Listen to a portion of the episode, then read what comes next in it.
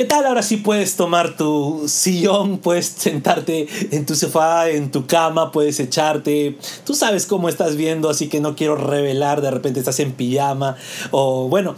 Eh, Toma asiento, ponte cómodo, evita distracciones, ya sabes nuestras recomendaciones. Y quiero anunciar que vamos a seguir ahora con nuestra serie que ya veníamos por tiempos de cuarentena.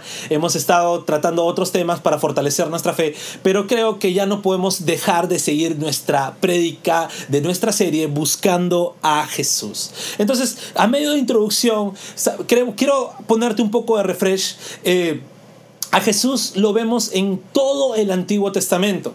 ¿Por qué? Porque es una promesa dada desde un inicio.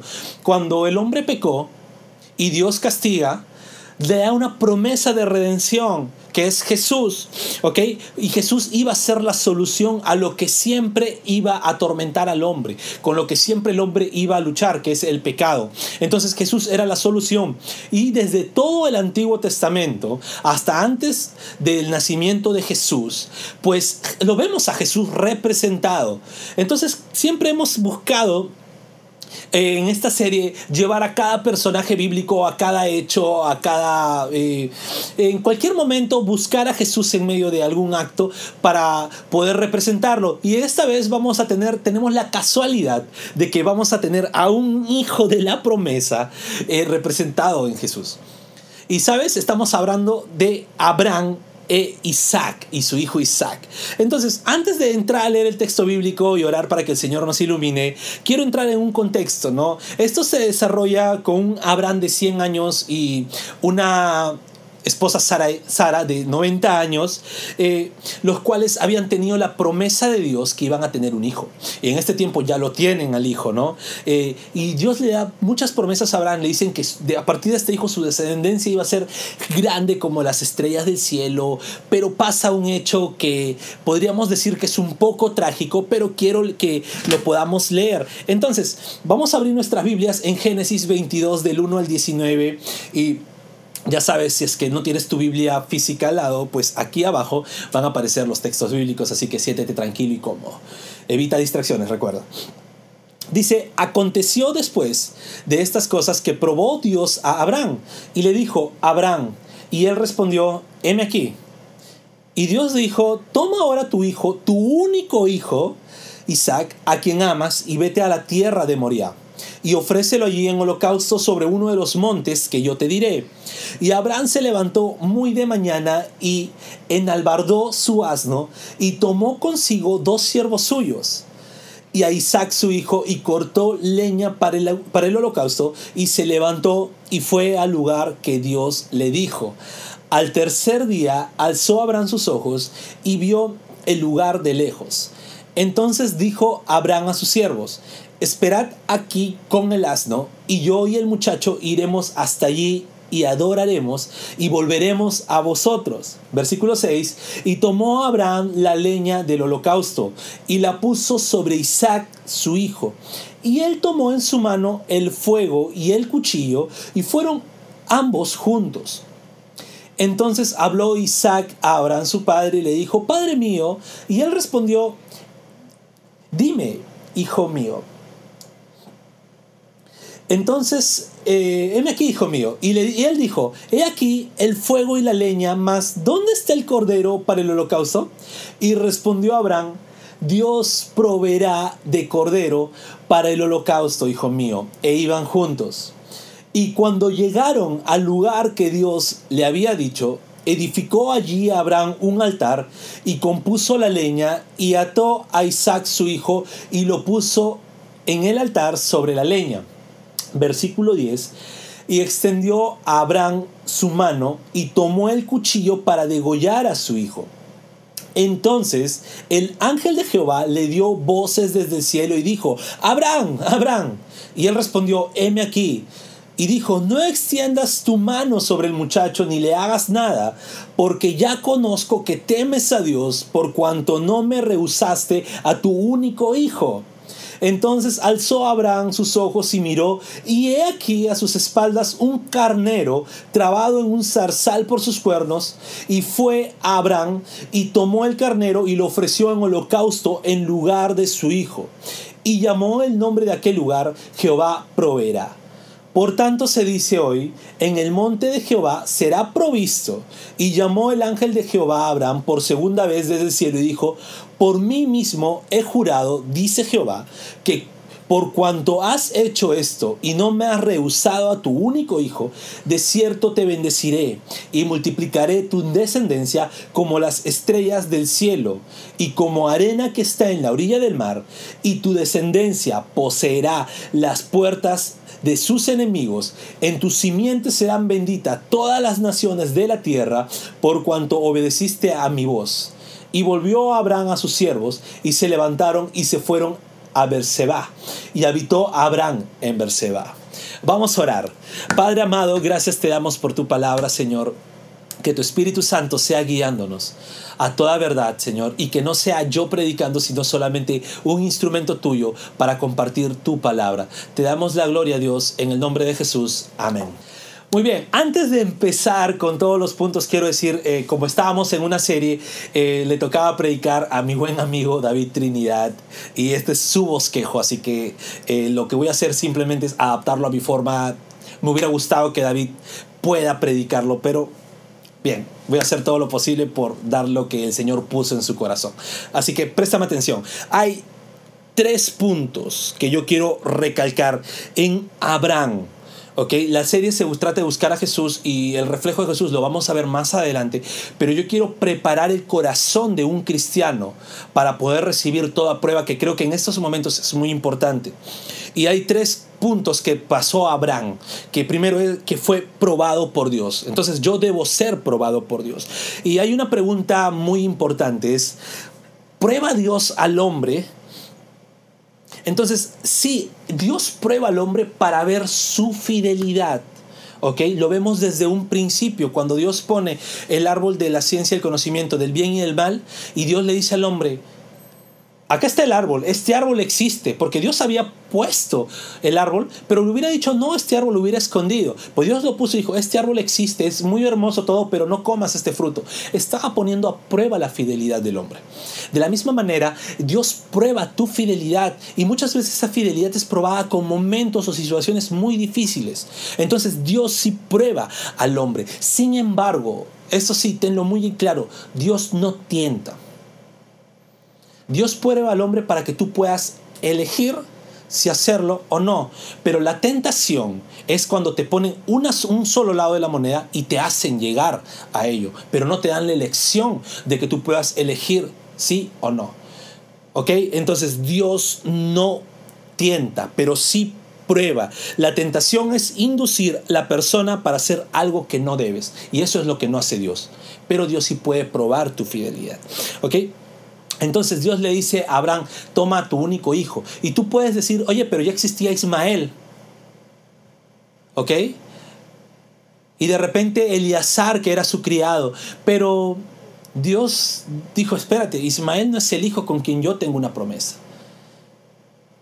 Y Ismael también es un hijo que tú tenías como una esclava. A lo mejor ni siquiera es el mismo sentimiento por tu hijo. Sin embargo, a Isaac tú amas. Entonces yo quiero trabajar y te quiero probar a través de Isaac.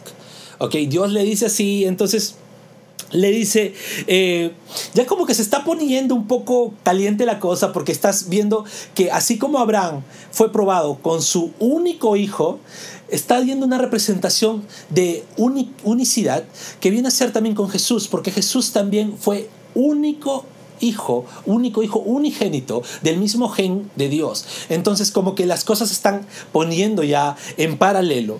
Bien, entonces, eh, ahora Abraham fue eh, dicho por Dios, le dijo que vaya a Moriah. De donde estaba Abraham hasta la tierra de Moria eran tres días y como que ya se estás viendo una relación con respecto a Jesús tres días ahora. Eh, nuevamente, otra de las cosas, otro dato importante de esta tierra de Moria era que una tierra, era una tierra habitada por filisteos, que más adelante esa tierra se convertiría en Jerusalén y dicho sea de paso, fue en Jerusalén, en esos valles, donde Jesucristo también murió. Entonces, donde Jesucristo fue crucificado. Entonces, y mira, mira el paralelismo Abraham fue probado con su único hijo, caminó por tres días y fue hacia la tierra donde más adelante sería Jerusalén. Jesucristo, único Hijo de Dios, fue muerto por tres días, al tercer día resucitó y donde fue crucificado en Israel. Ya hay un paralelismo. Entonces, Dios le pide a Abraham que sacrifique su único hijo. Abraham fue probado por Dios para ver la fidelidad de Abraham. Entonces, en situaciones difíciles, Dios te está probando para que vea tu fidelidad. Entonces, ¿y cómo yo debo actuar ante una prueba de Dios? ¿Cómo actuó Abraham? Abraham fue obediente. Entonces, yo debo ser obediente a Dios. ¿Ok? Mi mamá dice un dicho bien bien particular. Mi mamá siempre decía, nos decía a mí, a mis hermanos, decía, la obediencia trae bendición. Y muchas veces esa, ese dicho lo decía con una correa en mano y decía, y bueno, son cosas que pasan con las mamás, te amo madre. Entonces, la obediencia es algo que caracteriza a un cristiano. Yo no puedo decirme ser cristiano y ser desobediente a las cosas que Dios me pide. Entonces, eh, mi obediencia me va a caracterizar. Eh, y yo quiero preguntarte algo y retarte. ¿Eres capaz de obedecer a todo lo que Dios te pide? Tal vez tú te preguntes, ¿qué estaría pensando Abraham al llevar a su único hijo al matadero? Pero también te quiero poner a pensar, ¿qué estaría pensando Dios enviando a su único hijo a morir por pecadores? Ya se pone interesante la cosa, ¿verdad? estamos viendo un paralelismo. Entonces, eh, de alguna forma podemos ver que a lo mejor Dios le estaba mostrando a Abraham lo que iba a pasar con Jesús. Y Abraham pudo de repente, de alguna forma, percibir el sufrimiento de Dios mandando a Jesús a la cruz. ¿Ok? Eh, Abraham demostró mucha obediencia a pesar de todo el dolor que el el tratar de matar a su hijo o el llevar a su hijo al matadero le iba a causar. Yo no me imagino en esa posición. Llevar a mi hijo, llevar a mi hija en una posición, no me la imagino por nada y agradezco a Dios que no me está probando de esa manera, pero me imagino Abraham cuánto le habrá costado llevar a su hijo al matadero. Pero yo quiero decirte algo, y esto es algo muy importante, es que Abraham pudo obedecer porque Abraham si vemos la Biblia, es una persona que vio y conoció a Dios de una manera muy íntima. Y te quiero retar algo. Tú no puedes desobedecer a Dios cuando de verdad lo conoces. Cuando tu relación con Dios es muy íntima, es una relación muy personal, conoces verdaderamente al Dios al quien estás en este momento adorando, al quien estás en este momento clamando, al quien estás en este momento escuchando su palabra, cuando conoces de una manera muy personal, es imposible que siquiera pienses en desobedecerlo. Y un tercer punto que vivió Abraham es que Abraham confió plenamente en Dios, entonces en momentos difíciles debes confiar plenamente en Dios. ¿Ok? ¿Sabe por qué digo esto? Porque Abraham dijo a sus criados, espérennos acá, porque con el muchacho iremos y volveremos. A lo mejor Abraham ni siquiera se, se puso a pensar en, bueno, voy a matar a mi hijo, sino dijo, bueno, Dios algo hará. No sé si Abraham de repente ya, ya, se habría puesto a pensar, Dios hará resucitar a mi hijo, o qué sé yo, todas las cosas que le habrán pasado por la cabeza a Abraham. Sin embargo, Abraham dijo, espérenme acá que yo voy con mi niño y regreso con mi niño, porque Dios me prometió con él, entonces yo voy a confiar. Ahorita me ha pedido que, que, lo sacrifique, pero Dios va a hacer algo. Fue su confianza plena en Abraham, ¿ok? Porque Abraham ya sabía que estaba yendo a sacrificar a su hijo. Es por algo que también a Abraham se le conoce luego en el Nuevo Testamento como padre de la fe. Porque Abraham sabía que Dios cumple sus promesas a pesar de.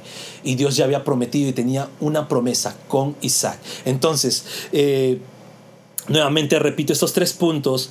Debes ser probado por Dios. Y en esa prueba debes ser obediente a Dios y debes confiar plenamente en Dios.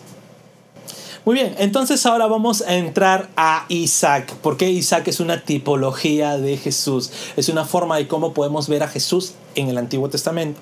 Y hay unos puntos que quiero ver. Abraham, perdón, Isaac caminó al sacrificio. Eh, cuando vemos a Isaac caminando con la leña, cargando él mismo su leña, tenemos una representación de cómo Cristo más adelante iba a cargar su cruz, él mismo yendo voluntariamente a su sacrificio. Y ya hemos visto que en medio de todas esas conversaciones que tuvo Abraham con Isaac, ya me imagino a Isaac pensando, estamos llevando leña, estamos mandando esto. Hay algo raro aquí. Pero Isaac fue obediente y caminó al sacrificio. Igual Jesús. Jesús sabía que el sacrificio que tenía que hacer. Y él fue obediente a la cruz y muerte por cruz. ¿Ok? Entonces, ya vemos un, un pequeño reflejo de, lo, de Jesús en Isaac. Así como Isaac caminó con el madero, con sus leños para ser sacrificado, Jesús caminó con su cruz también al mismo sacrificio. Luego de eso podemos ver que Isaac aceptó ser el sacrificio. Isaac, ya me imagino que en el lugar, armando el altar, comprendió que él iba a ser el sacrificio. Es más, vemos que su padre empieza a atarlo de manos y lo pone encima del altar y no vemos a un Isaac corriéndose, pateando a su papá, diciendo, no, yo no quiero ser sacrificado y revolcándose, no, por favor, no. Vemos un Isaac obediente que fue al sacrificio. De la misma manera, a pesar que Jesús en el Getsemaní le dijo, Padre, si es posible, pasa de mí esta copa. Pero Jesús nuevamente entendió que tenía que ser sacrificado y fue obediente, aceptó ser al sacrificio. ¿Ok? Podemos ver en todo el camino,